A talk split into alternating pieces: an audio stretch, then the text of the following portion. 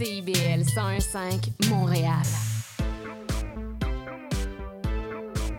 CIBL, au cœur de la culture. C'est intermittent jusqu'à Wellington. Vers la rive sud, congestion depuis Turcot, euh, parce qu'on a eu un accident tout à l'heure sur la 132. Bon, ben c'est clair, tu vas être en retard. Ouais, cool. J'ai de la gym. Parce que la 132 demeure encore occupée. Il est 9 h. CIBL. 101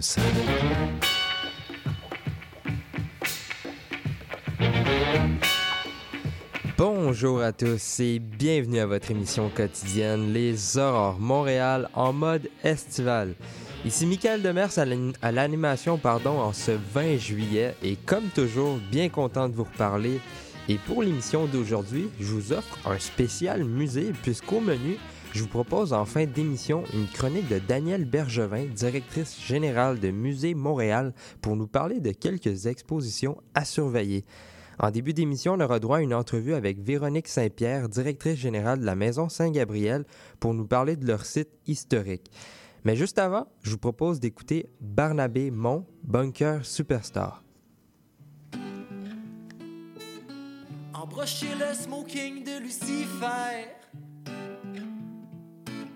Jamais réellement flâner en enfer. Fous-toi donc pas le nez dans mes affaires. Erreur à réciter là notre père.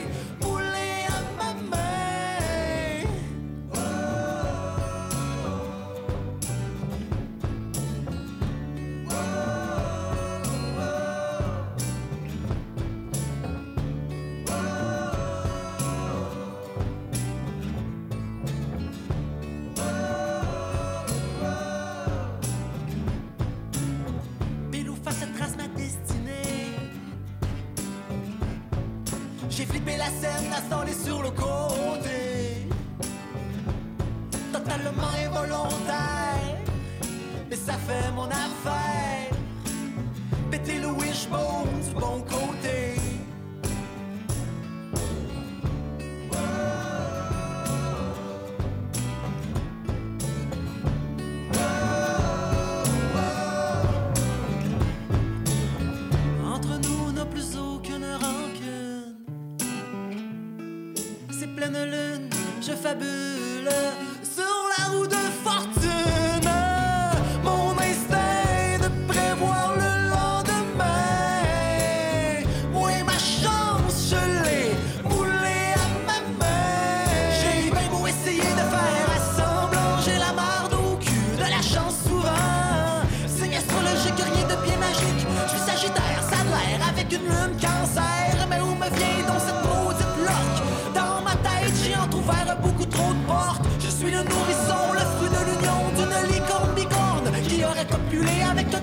quatre feux retrouvé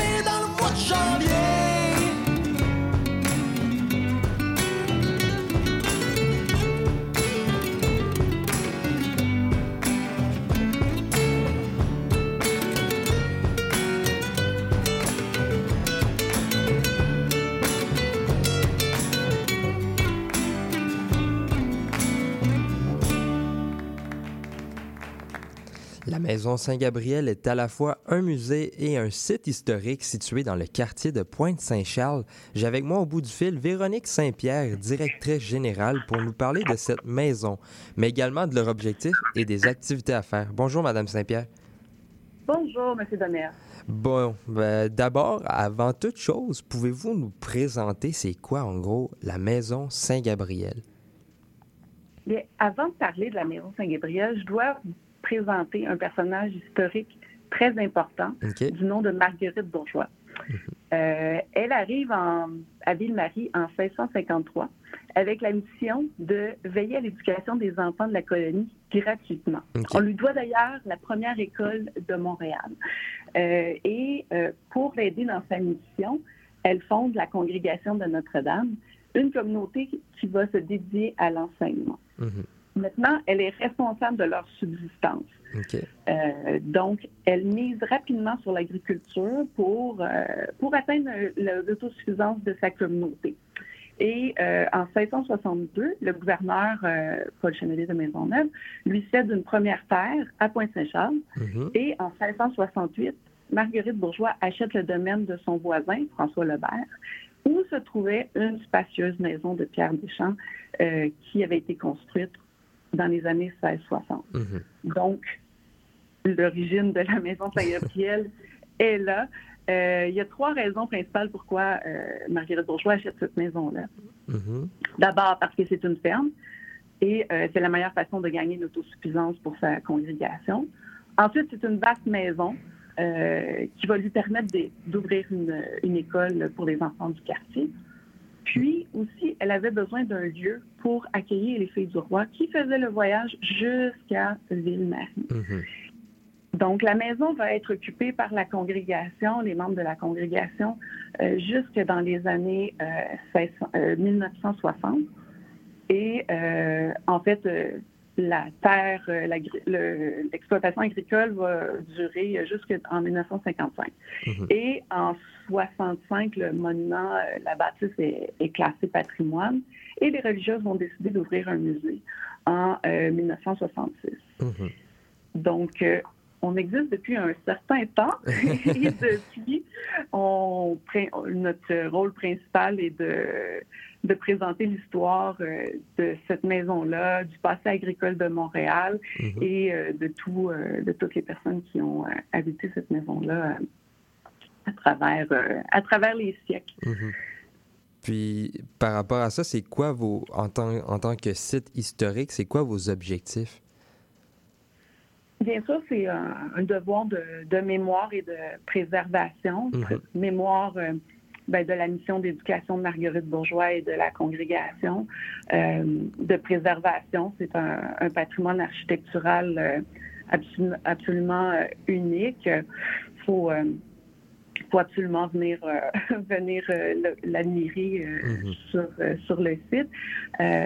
C'est un des derniers vestiges du passé agricole de Montréal. C'est quelque chose qu'on a aujourd'hui un peu de difficulté à, à s'imaginer. Montréal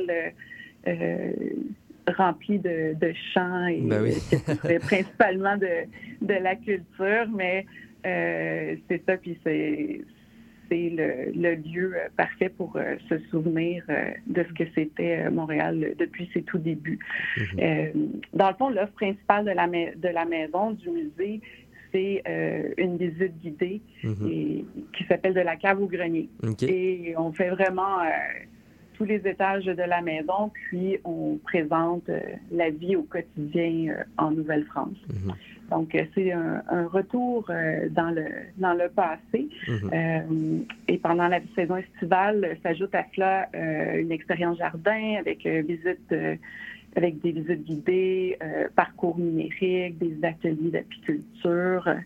Et puis, euh, ben, la programmation estivale euh, comprend aussi plusieurs, euh, plusieurs activités thématiques.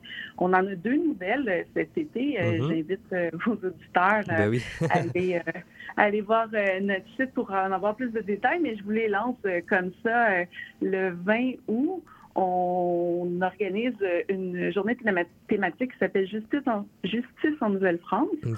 Ça va être animé par le prévôt de la maréchaussée et le bourreau, qui euh, vont inviter les visiteurs à venir euh, élucider euh, les circonstances d'un crime historique avec Mhm. des indices et tout ça. Mhm. Ensuite, une autre nouveauté, c'est la reconstitution de mariage historique. Ça va avoir lieu le 3 septembre. On organise cette activité en collaboration avec la Société historique des Filles du Roi Mhm. euh, pour commémorer le 350e anniversaire de l'arrivée du dernier contingent des Filles du Roi en 1673. Donc, euh, puisqu'on était le lieu d'accueil euh, des Césurois à Montréal, on pensait que c'était une bonne idée de, de pouvoir euh, souligner ce, cet, cet événement-là.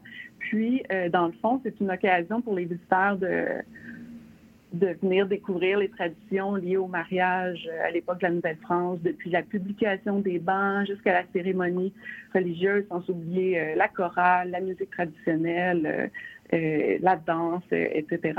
Euh, je- les billets devraient être en vente d'ici quelques semaines, mais je vous invite à, à nous suivre sur les médias sociaux ou à vous inscrire sur notre, à notre infolette pour euh, être les premiers, euh, les premiers informés de ces deux, euh, de ces deux nouveautés. Mhm. Euh, sinon, le site historique est, est ouvert pendant les heures d'ouverture, tant qu'il n'y a pas d'animation particulière avec des places réservées. Donc, les visiteurs peuvent venir explorer les jardins, le s'asseoir sur la terrasse, euh, faire les parcours euh, numériques euh, des jardins puis des attraits, découvrir les autres attraits qui sont sur le site. On a aussi une, une grange de pierre du 19e euh, qui est quand même un, un- un- élément très, euh, très rare, surtout, surtout à Montréal. Il y, a peu, il y a peu de granges qui subsistent euh, à, à 10 minutes du centre-ville. Mhm. Euh, c'est aussi la particularité de, de la maison Saint-Gabriel. C'est vraiment un, vestige, un passé agricole, mais euh, vraiment euh, tellement accessible pour les Montréalais. On est très, très proche et on est accessible par le, par le métro et on, est, on Mhm. est tout près. faut juste Ben, Ben, je vous remercie. euh, je vous remercie parce qu'on manque de temps. Je vous remercie beaucoup d'être passé, euh, ben, d'avoir accepté en fait l'entrevue par téléphone pour nous, mar- pour nous parler de la Maison Saint-Gabriel. On invite les gens à aller sur votre site maisonsaintgabriel.ca pour euh, voir la programmation et regarder ce qui les intéresse. Je vous remercie encore, Madame Saint-Pierre. Ah, mais avec plaisir. Merci de l'invitation. Bonne journée. Bonne journée.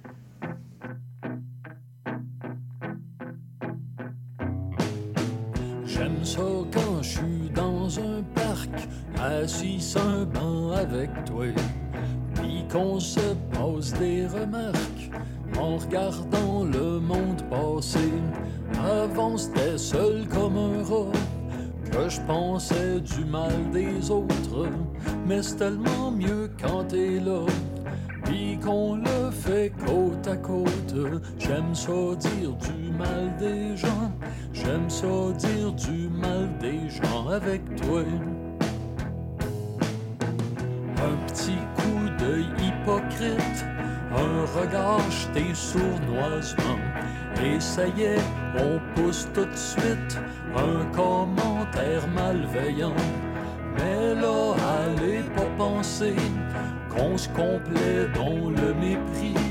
Non, tout ce qu'on fait, c'est semer un peu au dépend d'autrui. Oh, j'aime ça dire du mal des gens.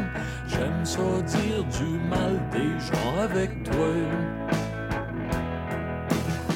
C'est peut-être vaguement pas fin de placoter sur les autres, mais si les autres en savent rien, je vois pas trop où est la faute.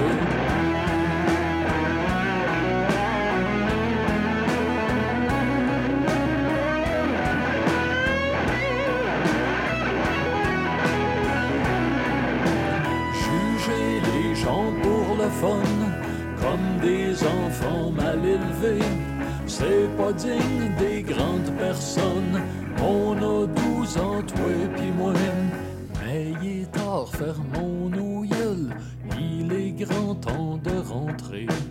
Et si les dieux de la nuit le veulent, ensemble nous allons rêver au doux paradis des bitches, des langues salées, des mamères.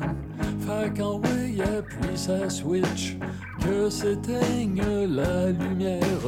J'aime ça dire du mal des gens, j'aime ça dire du mal des gens, j'aime ça dire du mal des gens. J'aime ça dire du mal des gens avec toi. J'aime ça dire du mal des gens avec toi.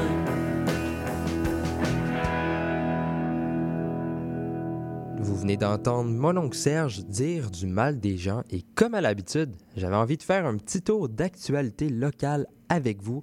Et d'abord, le ministère de l'Environnement, de la lutte contre les changements climatiques, de la faune et des parcs a annoncé une fermeture de la plage du parc Jean-Drapeau jusqu'à nouvel ordre en raison d'une contamination bactériologique élevée.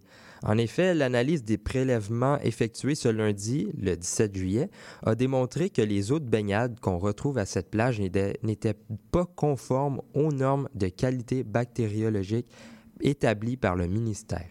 Donc, il est bien évidemment conseillé de s'abstenir de se baigner à cette plage jusqu'à nouvel ordre. Dans un autre euh, registre, la ville a annoncé que l'arrondissement de Pierrefonds-Roxborough aménagera une micro-forêt euh, au parc de Deauville au cours de l'été 2023 afin de réduire les îlots de chaleur urbains et favoriser la biodiversité. Ce projet s'inspirera de la méthode développée par le botaniste Akira Miyawaki qui consiste à créer des forêts denses à croissance rapide sur de petits euh, espaces en ville. Une microforêt pousse plus rapidement et capte plus de carbone qu'une forêt conventionnelle.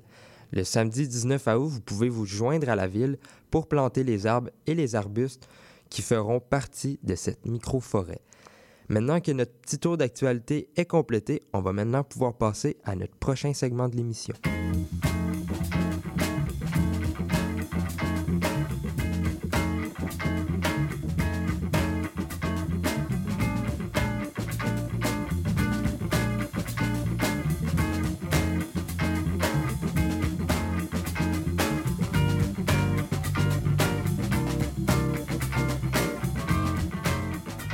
Reçoit maintenant en studio Danielle Bergevin, directrice générale de Musée Montréal, qui va maintenant venir un jeudi sur deux pour nous parler des expositions à surveiller et surtout nous conseiller pour nous encourager à aller les voir. Salut Madame Bergevin. Bonjour. Ben, c'est la première chronique aujourd'hui. Puis Oui. comme première chronique euh, aux Aurores Montréal, je voulais avant tout que vous nous expliquiez c'est quoi Musée Montréal.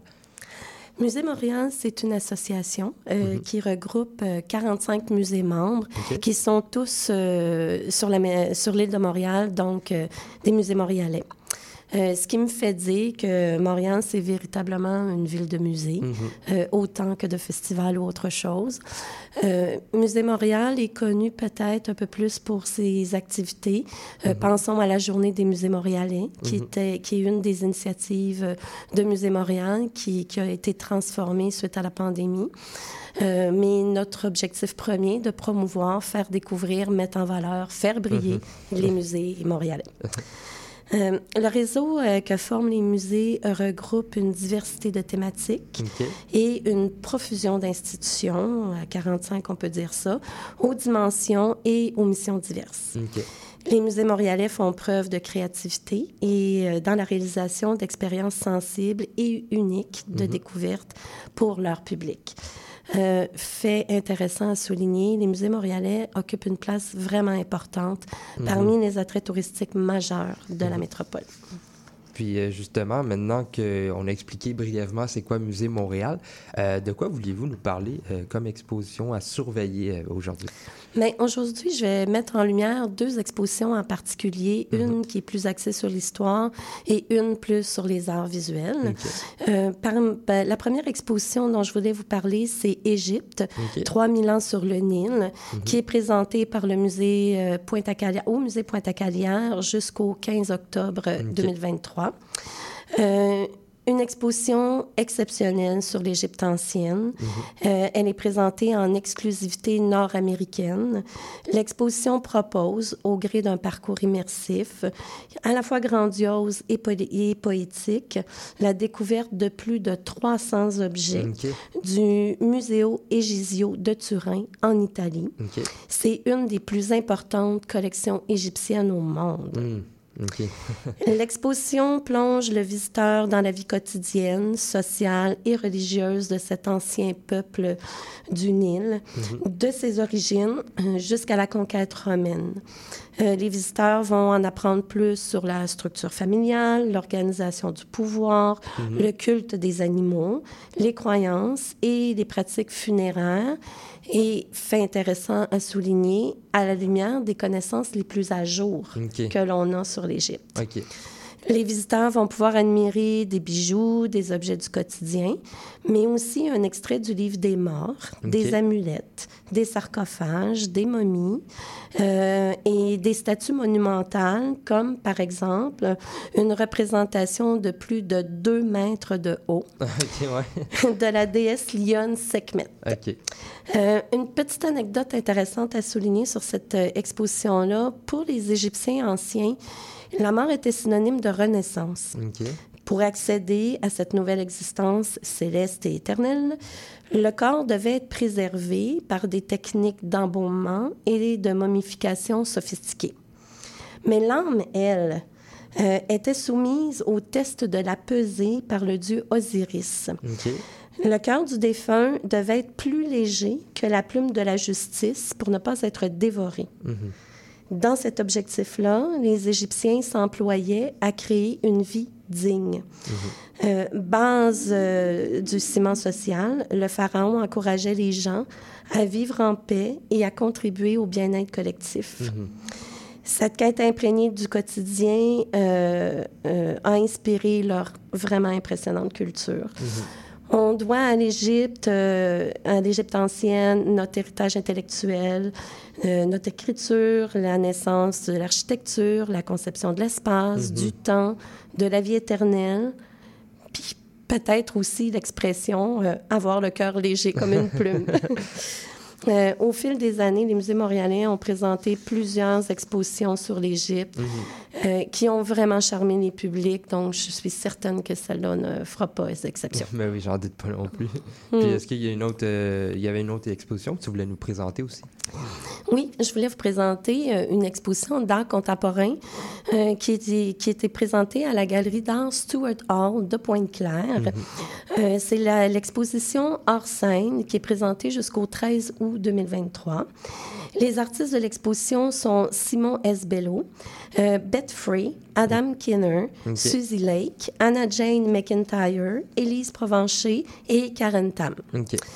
En collaboration avec la galerie Stuart Hall, la commissaire et Florence Agathe Dubé-Moreau. Euh, Enceinte, c'est une exposition collective qui propose d'explorer la part de théâtralité qui est inhérente à, à- à tous les commissariats d'exposition. Euh, de quelle façon la galerie devient-elle une scène? À quel moment l'exposition cède-t-elle la place au spectacle? Les œuvres qui sont réunies défient et activent l'espace dans lequel elles s'inscrivent, ce qui met en tension les frontières entre l'art et le théâtre. Euh, L'œuvre à voir, ce serait celle d'Adam Kimner. Euh, je vous dirais aussi de profiter euh, de votre passage à la galerie Stuart Hall pour vous promener au bord de l'eau. Peut-être pique-niquer et euh, voir l'exposition extérieure de l'artiste Anaïta euh, Nourouzi. En terminant, euh, je voulais vous parler euh, de notre plateforme web. Vous avez aimé les deux propositions que je vous ai faites. Euh, on a 45 membres, donc une foule de propositions qui peuvent charmer le public. La plateforme numérique de Musée Montréal rassemble l'ensemble de l'offre muséale. Puis en quelques clics, les publics peuvent découvrir les expositions, acheter des billets, euh, réserver des places pour un événement. Donc tout est là. Donc n'hésitez pas à vous laisser charmer euh, et inspirer par les musées montréalais. ben, je vous remercie beaucoup d'être passé en studio aujourd'hui pour nous conseiller sur quelle exposition aller voir prochainement et aussi nous présenter la plateforme web pour euh, nous inspirer, comme tu as dit. Et euh, je vous remercie beaucoup encore, euh, Madame Bergevin, et on se voit dans deux jeudis. Ça m'a fait un grand plaisir.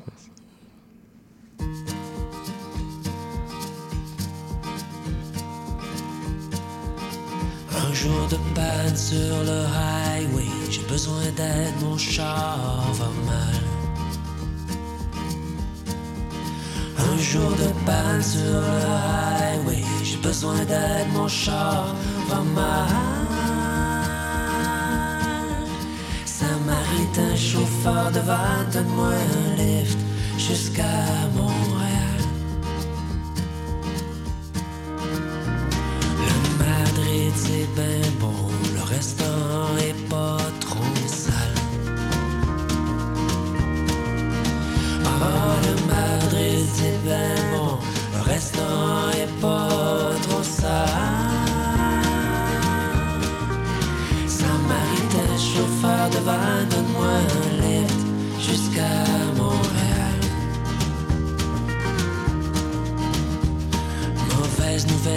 grande ville, j'ai un ami qui est malade.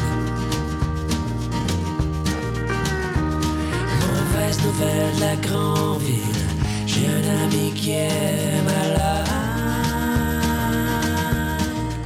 Samaritain, chauffeur de van,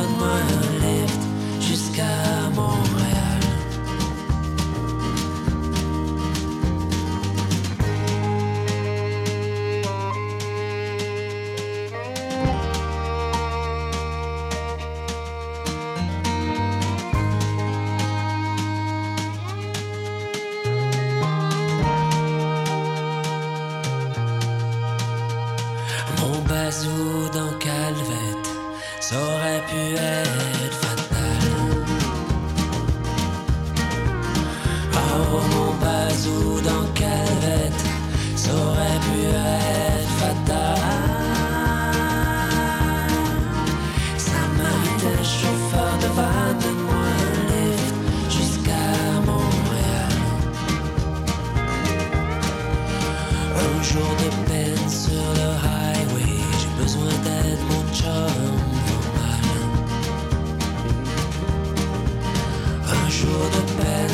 le highway, j'ai besoin d'aide,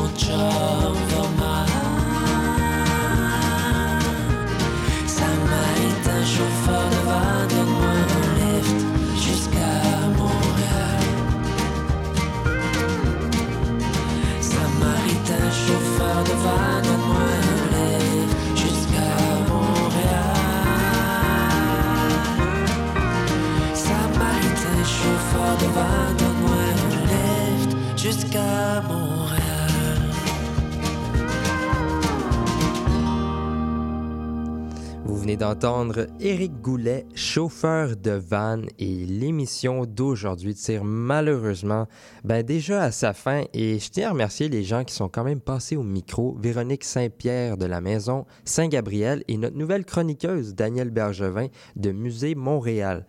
Je tiens également à remercier Maurice Bolduc à la mise en onde et au choix musical. Si vous avez manqué une partie de l'épisode ou si vous voulez réécouter un moment, vous pouvez aller sur notre site web directement, cibl1015.ca, Balado Québec, Apple Podcasts et Spotify, ou pour ceux qui se couchent plus tard, il y a toujours la rediffusion à 1h du matin. Je vous propose aussi d'aller aimer notre page Facebook, Les Aurores Montréal.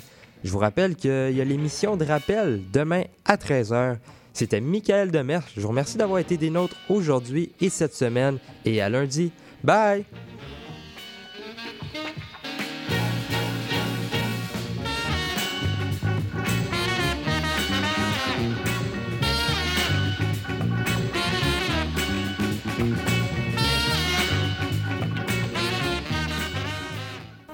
Du 28 au 30 juillet prochain, célébrez la 29e édition du Festival Mémoire et Racines au parc Saint-Jean-Bosco de Saint-Charles-Borromée. Préparez-vous au meilleur de la culture traditionnelle d'ici et d'ailleurs avec les chauffeurs à pied, le rêve du diable, la volée de castor et plus encore. Procurez-vous votre passeport week-end dès maintenant au www.mémoireracine.org. Une présentation de la Caisse des Jardins de Joliette et du Centre de la Naudière.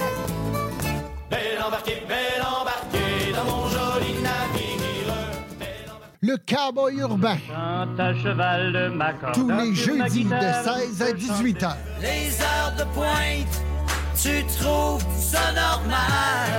Mon nom est Jason Dupuis. Je suis un obsédé de musique country. Qu'on arrange toute la semaine. Je vous propose des entrevues, des performances et des grands classiques. La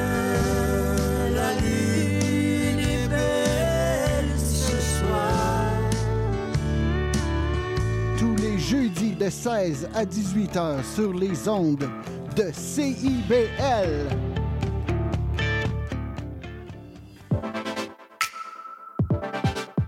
Bonjour, ici Boris Chassagne. Pour découvrir l'actualité locale d'un bout à l'autre du pays, écoutez l'émission Point de vue.